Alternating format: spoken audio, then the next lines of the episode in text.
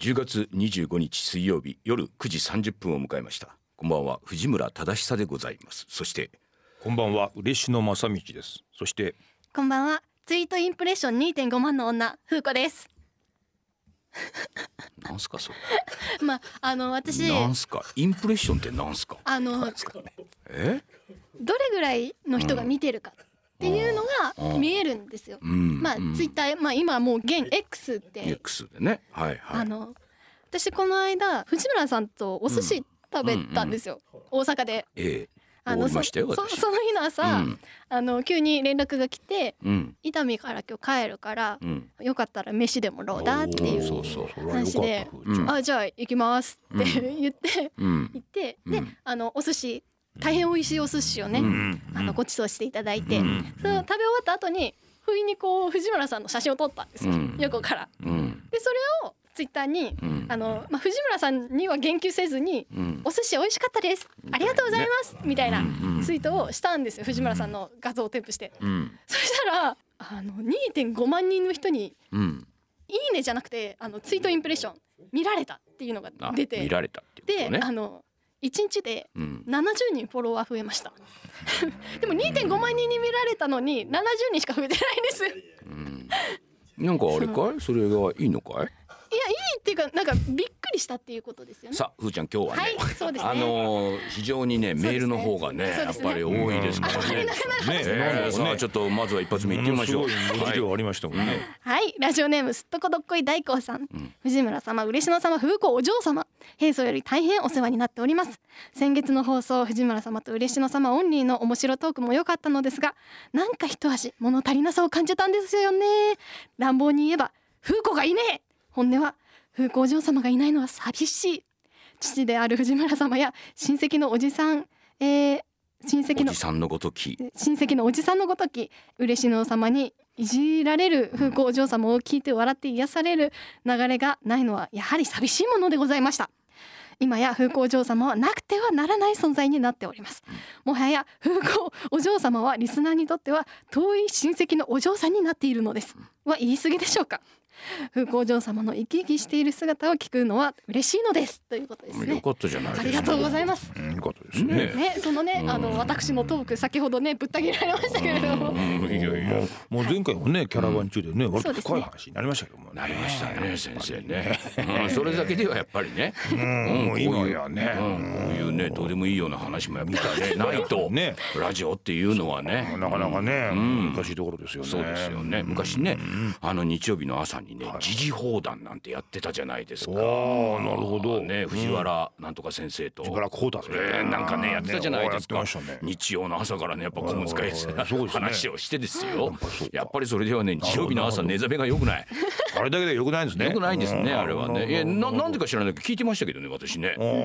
なんでか知らないけど聞いてましたねあれねすごいですね。時事問題にやっぱり自信もない関心があったあわかんないですけどね。でもまあそういうのもねありましてあのまああの風子の2.5万がどうのこうのっていうねおだからお前それでなんかお前世の中動くのかよってなんか内心思いましたけども ね。うんまあそういうこともねやっぱないとっていうことですねこういう方もいらっしゃるっていうことですね。さあ次のメールどんどん読んでいきましょう。はいさラジオネーム吉尾さん藤村さん嬉野さん風子さんこんばんは、うん9月16日の茅ヶ崎のキャラバンに参戦しました、んえー初めての参戦でしたが人の多さにびっくりイベントの数にもびっくりあれはフェスですねどうでしょう阪神による阪神のためのフェス私なんか阪神の端くれにもならないようなもんだなと思ってしまいましたスマートボールや輪投げもやりましたがあのチケットがステッカーっていいですねただの紙のチケットではなく終わった後もステッカーにそしてシークレットトランプ牛乳を吹き出してる謎のお兄さんを我が家のリビングに飾っています、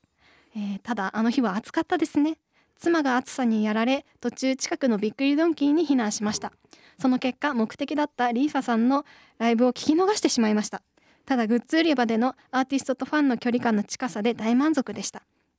その日はタイムテーブルとか出せばいいのにと思いましたが9月の放送でタイムテーブルを出していない理由を聞いて納得しましたいつ何が起こるかわからないからこそ楽しめますし本当に素敵な時間でしたまた湘南でのキャラバンの実施を楽しみにしています最後になりますが年内に新居が建つ予定です神棚に置きたいのでステッカー欲しいですということですあねはいはいはい。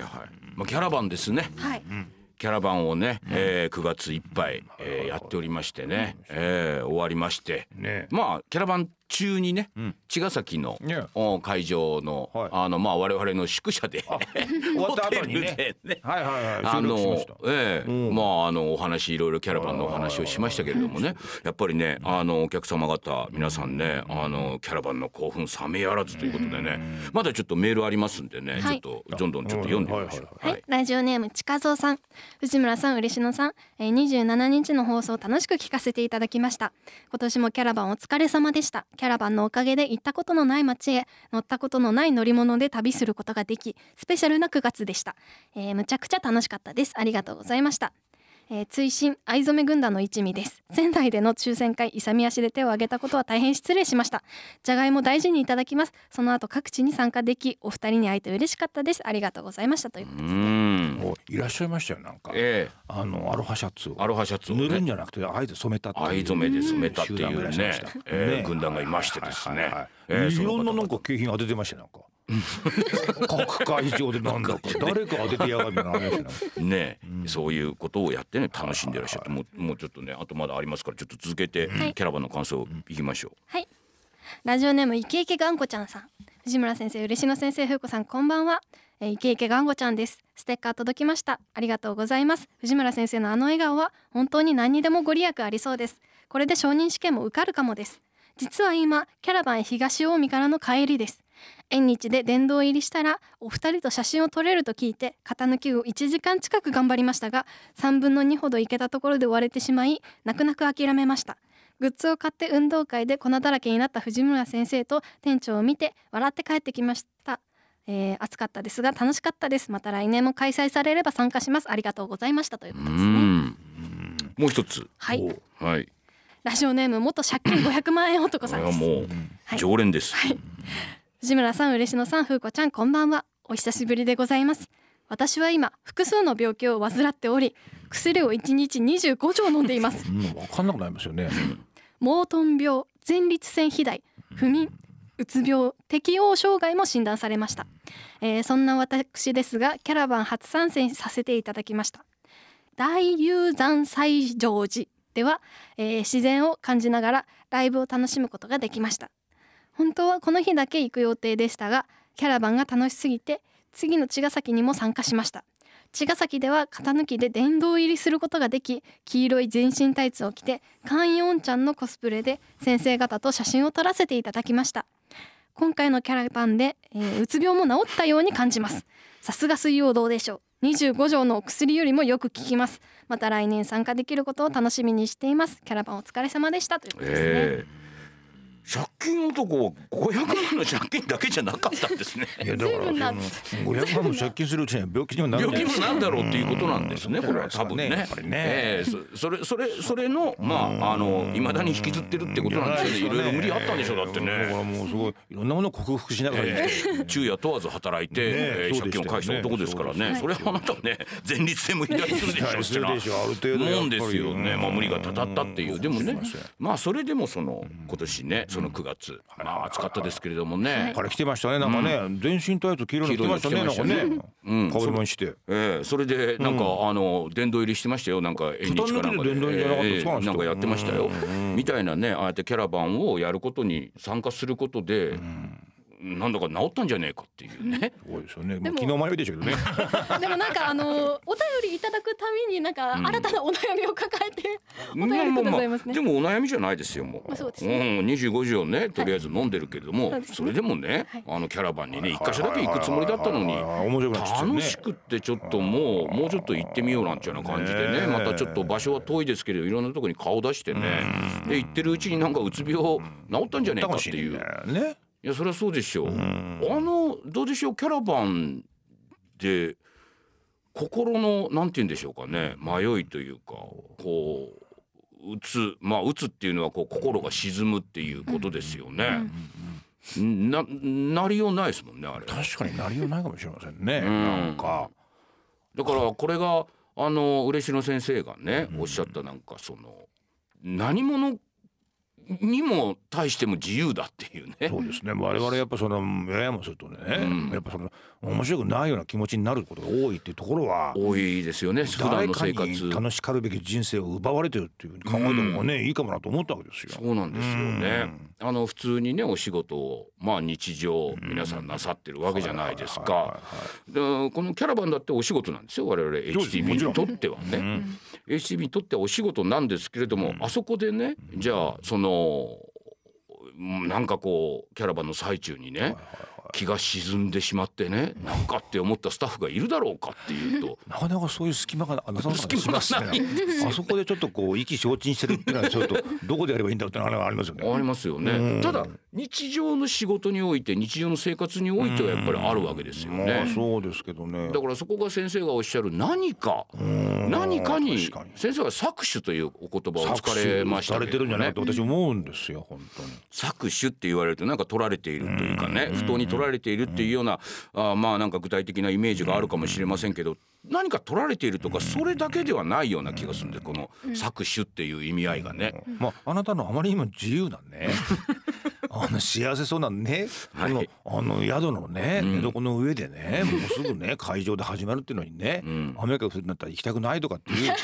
その様を見たときうに。んあ、この人は一番なんか作詞からそうなんですね遠い人なんだろうって思ったってことですよう。んこれだけ自由ってことはねう、んこれはすごいって思うわけじゃないですか。うんで、その瞬間に俺も自由を感じるわけですよ。あいい横で台無しになっていくらやめようかなって言ってる隣でうんね。そうですよ。うん何言ってんだお前って思いながら思いなが思いながらもなんて自由なんだろうって思うわけじゃないですか。うんでそれは決してうん野放図な性格が自由じゃなくて、え全体がもう我々がいなくてもうまく回っているんだっていう実感がう我ん々を自由にするわけでしょ。え、そうなんですよだからもう行かなくてもいいかなってあなたも言うわけで、うんそれに対して僕も笑うわけで。うんそういうことを会場でやっぱりアナウンスお客さんにしても、うんきっとお客様も笑うわけでって笑こうとはわけで。全てがこう我々がいなくても回ってるっていうところまで持ってきてるんですうよ。ん、だからあそこにはうんもうなんて言うんでしょうね。ねあのーもう回転し始めているというかそういですねろんなものがねいい感じでそれは誰かが一生懸命ね「うんいや回さなきゃいけないだろうお前ちょっと頑張れよ」って言うんじゃなじゃくてないんですよ。でおお客さん乗ってんだからさ、うんお前もうちょっと力入れて回すよっていうのがそうそうそうそう大体の社会の構造なんですけそうどなんですよ。お違うんですよね、うんお客さんもなんか知らんけど一緒に回ってるんですよね、あれなんねか知らないうちに回してるんですよ。回ってるんですよねそうだからこれが多分ただ単にこう楽しむというね、うんうんえーすごくごくシンプルなことですよ、はいはい楽しむなんて、はい楽しむねでもどこかで楽しんでていいのかっていううね、んお前これ仕事なんだぞお前世ちゃ間んにとはあります真よ面目にやれよみたいなねそうそうそうあれが多分、ん搾取なんでしょそううでねす。あれが縛ってますから。あれあれが縛ってるんでしてょうね。そうなんだと思いますよ。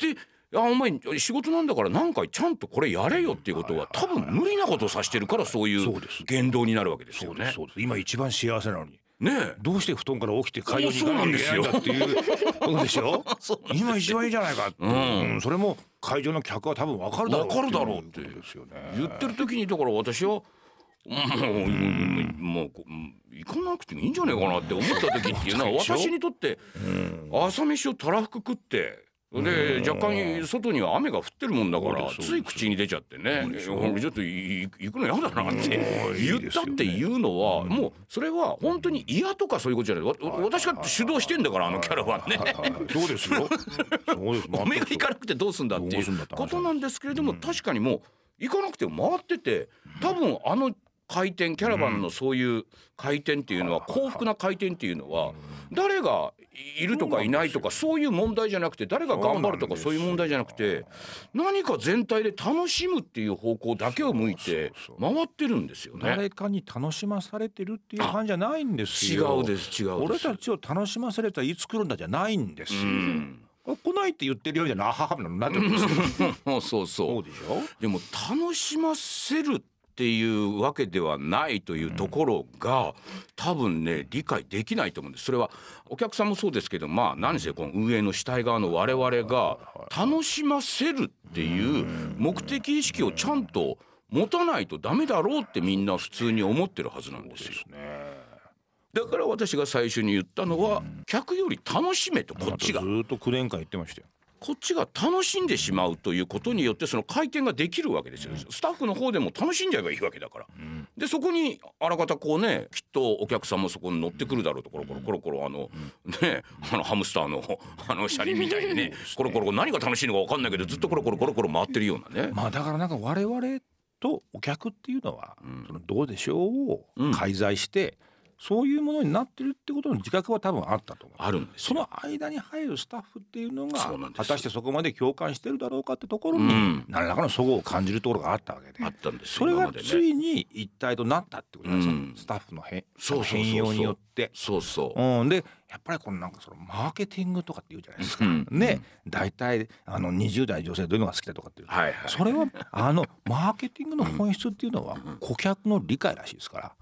顧客を理解するってことがマーケティングの本質らしいですから。なるほど。そう考えるとなねるほどはいやっぱうちの顧客っていうものがどれだけその信頼していいかってことをやっと気づく連中が集まってくれたってことではすいよはいね。はい、そうなんですうね。ん確かにマーケティングって言ってね、うん20代女性は最近こういうのが好みですとそかうね。となんかそんなこあとれ思っうてでし顧ょ。客を全く見てないですよあね。れって顧客じゃないですよねなんかね。全く顧客見てないですよねうんそうそうそう誰か知らない他人がこうやって言ってることを鵜呑みにして、あ鵜そ呑うみでにしすてかやってるだけですもんそうなねですよ。我々は多分顧客はそうです見てる。でそうそうまあ私とか嬉野さんっていうのは多分ね顧客と直接につながってる部分っていうのは非常に寄り合いだとはいはかいまはあいイはいベントなんかでも、ねまあ、このキャラバンも通じて我々はずっと参加してますから、ね彼らのまあいわゆるニーズじゃないですけどそう,、いうものっていうのは非常にマーケティングはできてるはずホなーんでムページ掲示板で昔からやってまあすからそうね。ですそうです、はいはいもうこれ長20年マーケティングに20何年や関っしてるわけですよ我々はもうマーケティングに関してもはう顧ね客理解に関しては。お